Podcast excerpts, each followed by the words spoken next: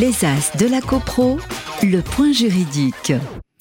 Donc là, on est vraiment dans le droit pur, hein, la loi du 10 juillet 1965. On va parler des clauses du règlement de copropriété réputées non écrites, ces notions que tous les gestionnaires euh, connaissent. On a toujours peut-être un peu de mal à la maîtriser parce que justement, on va en parler. Il y a des clauses qui sont euh, réputées non écrites ou illicites qu'on doit appliquer jusqu'à ce qu'un juge les répute euh, illicites, non écrites, comme si elles n'avaient jamais existé. Mais parfois, il y a des clauses, on va dire purement administratives, euh, le fonctionnement de, l'Assemblée générale, euh, que le syndic va, euh, même naturellement, j'ai envie de dire, sans se poser la question, écarter tout de suite. Pour autant, elle est elle aussi dans le règlement de copropriété. Est-ce qu'il y a une règle bien établie qui dit quelles sont les clauses que l'on doit appliquer jusqu'à ce qu'un juge les répute non écrites, de celles qu'on peut écarter d'office presque sans se poser la question. Est-ce qu'il y a une règle, Pierre-Édouard? Oui, il y a une règle qui est fixée d'ailleurs par l'article 43 de la loi de 1965, mais son application n'a rien euh, d'évident euh, dans la mesure où euh, cette règle fait une distinction à la fois sur la sanction, d'une part, et sur la procédure, tout en distinguant plusieurs types de clauses. Alors, je crois que pour être le plus simple possible, il faut reprendre les deux alinéas de l'article 43. Le premier précise simplement que les clauses qui sont contraires aux dispositions impératives, en fait, qui sont listées par numéro, donc premier, 1, 1, 4, etc., et celles du règlement d'administration publique, c'est-à-dire le décret de 1967, euh, toutes ces clauses qui sont contraires donc à ces dispositions sont réputées non écrites. Et les fameuses dispositions d'ordre public. Alors, on dit d'ordre public, mais c'est un peu impropre. Ce sont des dispositions impératives. Peu importe qu'elles soient d'ordre public, ça, c'est une question qui porterait euh, un peu trop loin peut-être le, débat aujourd'hui. La question, c'est simplement de savoir si on a le droit d'y déroger ou non. Et la réponse, qui est fixée par ce texte, et là qui est très claire, c'est non. On ne peut pas y déroger. Donc dès lors qu'on a des clauses contraires, elles doivent être réputées non écrites.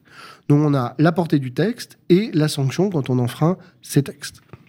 Euh, le champ d'application a été un petit peu élargi avec l'ordonnance de 2019 pour prendre en compte les nouvelles dispositions qui étaient introduites. Et ce qui est intéressant simplement de rappeler, par exemple, dans l'énumération des articles, c'est que l'article 3 n'est pas visé. Or, l'article 3, c'est celui qui définit les parties communes. Mais c'est une définition qu'on dit supplétive de volonté. C'est à défaut de la volonté des copropriétaires de dire autre chose et de faire autrement. Donc on peut tout à fait envisager dans un immeuble d'avoir une toiture qui, par nature, à défaut de euh, disposition dans ce sens, par les copropriétaires de clauses introduites dans le règlement est une partie commune. Mais si on veut, on peut en faire une partie privative. C'est ça la supplétivité de la règle de l'article 3. Et là, il n'y a pas de problématique de clauses réputées non écrites. Pour d'autres clauses, euh, c'est plus simple. Par exemple, je prends les règles de majorité, 24, 25, 26. Elles sont dans la liste énumérée par l'article 43. Toutes les clauses contraires sont réputées non écrites. Sanction. Maintenant, la question de savoir, c'est est-ce que cette sanction est rétroactive ou non? Est-ce qu'elle doit être prononcée par le juge ou non pour arrêter d'appliquer la règle? Et est-ce que quelqu'un d'autre pourrait dire éventuellement que la clause est réputée non écrite? Le syndic, l'Assemblée générale, et quelles conséquences ça Alors là, il faut regarder la, linéa 2 de l'article 43 parce qu'il nous précise en partie, en partie, euh, la réponse à cette question. Euh, cette alinéa 2 nous dit lorsque le juge, en application de l'alinéa 1er, répute non écrite une clause relative à la répartition des charges. Donc, l'alinéa 2, c'est un champ d'application très particulier. Il procède à leur nouvelle répartition, les charges. Cette nouvelle répartition prend effet au premier jour de l'exercice comptable suivant la date à laquelle la décision est devenue définitive. Donc on a une partie de réponse pour les clauses relatives à la répartition des charges. Celles-ci, a priori, doivent être euh, réputées non écrites par le juge et elles ne seront réputées non écrites, c'est-à-dire que le constat d'illicéité ne produira d'effet que pour l'avenir. Et précisément, et ça c'est une nouveauté qui a été introduite pour éviter des difficultés, prend effet au premier jour de l'exercice comptable suivant. Donc pas en cours d'exercice comptable, parce que ça pose des difficultés pratiques assez importantes pour les syndics, parce que faire une régularisation en cours d'exercice c'est très complexe. Donc on sait que c'est pour l'avenir. Maintenant, Reste la question de toutes les autres clauses. C'est-à-dire les clauses relatives à la destination de l'immeuble, les clauses relatives euh, à l'administration, aux règles de majorité, euh, au délai de convocation. Euh, peu importe. Il y a des clauses, par exemple, qui disent énormément. que le président de séance d'une assemblée générale, c'est celui qui détient le plus de millièmes. Exactement, ou le plus âgé, etc.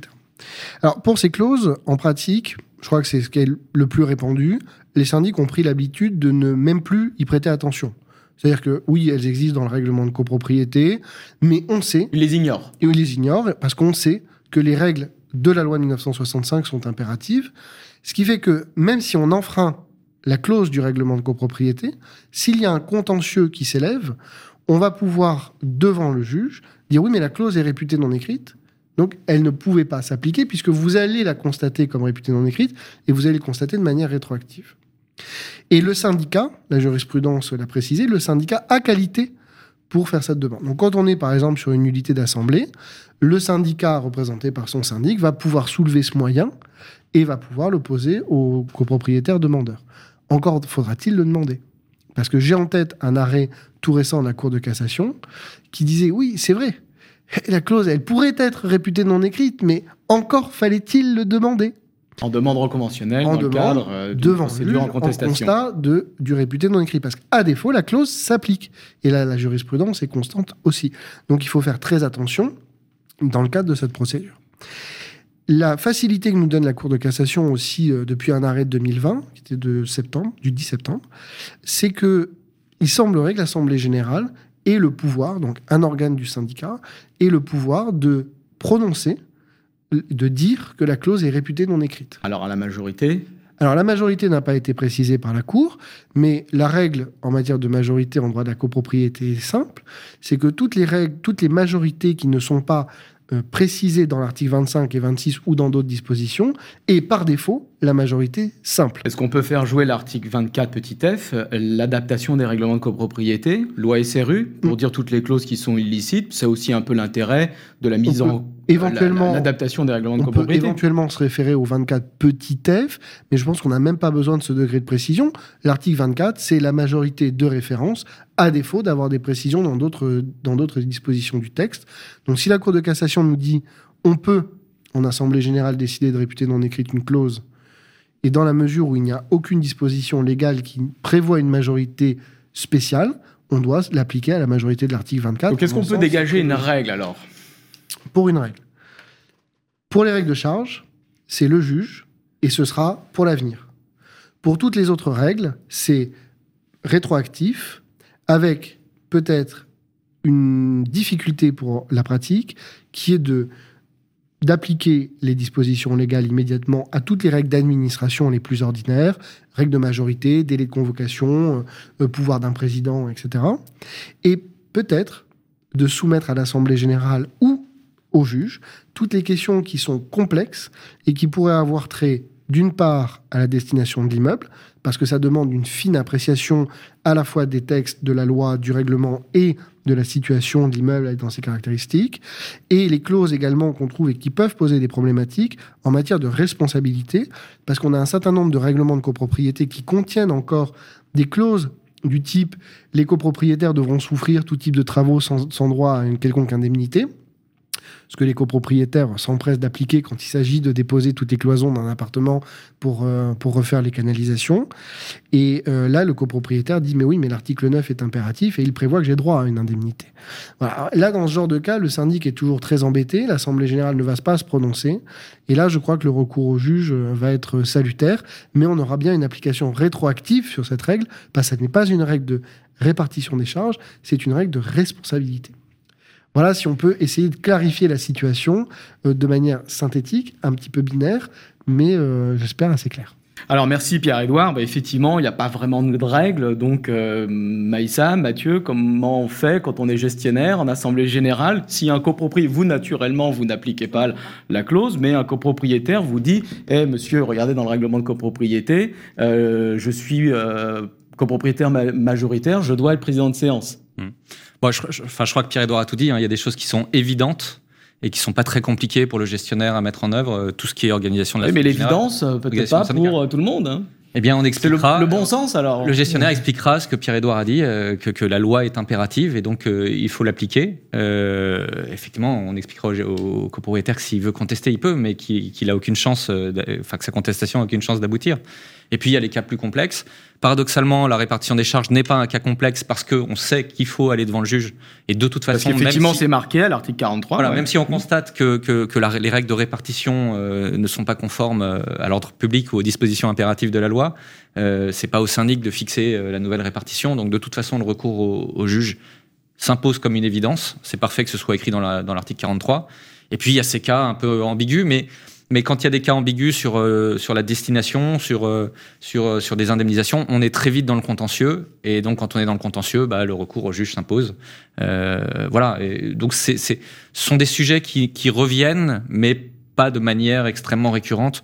Ce sont pas des sujets euh, qui, gênent vraiment la, gestion des copropriétés. Alors d'où l'intérêt, euh, comme, comme on le suggérait sur ce plateau, hein, Pierre-Édouard, d'avoir des règlements de copropriété allégés qui soient euh, euh, qui ne contiennent que les règlements de charge, enfin les règles de répartition de charges, les droits, jouissances, droits et obligations des copropriétaires, on va dire le règlement intérieur, hein, euh, pur et dur, et tout ce qui est règles de fonctionnement de l'Assemblée générale, les règles de majorité, euh, ne pas le mettre, ne plus le mettre dans le règlement de copropriété, puisque de toute façon, on a la loi de 65 qui est impérative et qui en plus change presque tous les quatre matins. Donc, on a des règlements de copropriété qui deviennent désuets. Je pense qu'on a fait euh, le tour de cette question. Je vous remercie, euh, Pierre-Edouard Mathieu. J'enchaîne sur la séquence euh, numéro 2, la question du copropriétaire.